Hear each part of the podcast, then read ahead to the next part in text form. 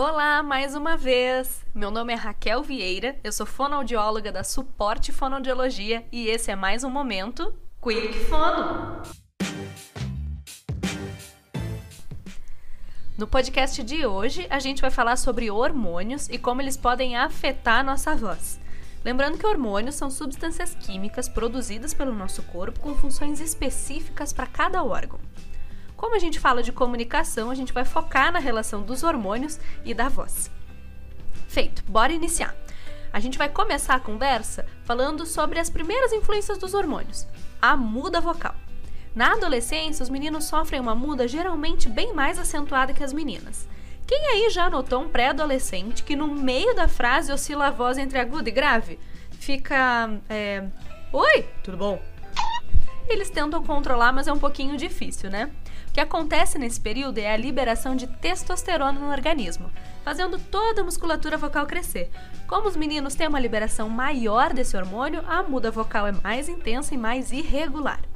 Mas beleza, as meninas também não escapam dos hormônios, não. Todo mês a gente tem uma famosa mudança hormonal que inicia na adolescência e nos acompanha por várias fases. Lembram? Exato. TPM e menstruação. Nesse período, há um inchaço nas pregas vocais e ocorre a diminuição de produção das secreções que lubrificam e protegem, podendo deixar a voz mais rouca, soprosa e instável. Se tu observa alguma alteração de voz nesse período, redobre a atenção para o uso correto da voz e não deixe de fazer os teus exercícios vocais. Agora que a gente já falou da adolescência, vamos falar da fase que a gente começa a pagar boleto, ter novas responsabilidades, responder por nós mesmos. Exato, fase adulta. E o que que acompanha? Hormônios de estresse, adrenalina e cortisol.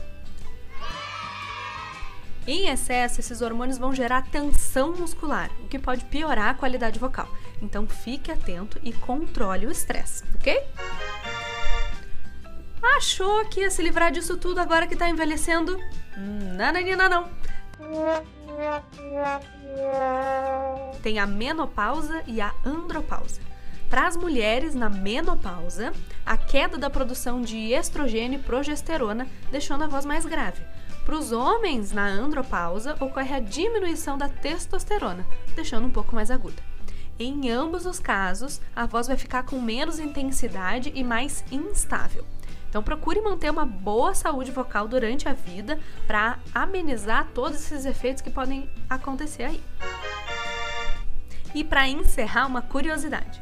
Tu sabia que os anabolizantes podem deixar a voz mais grave?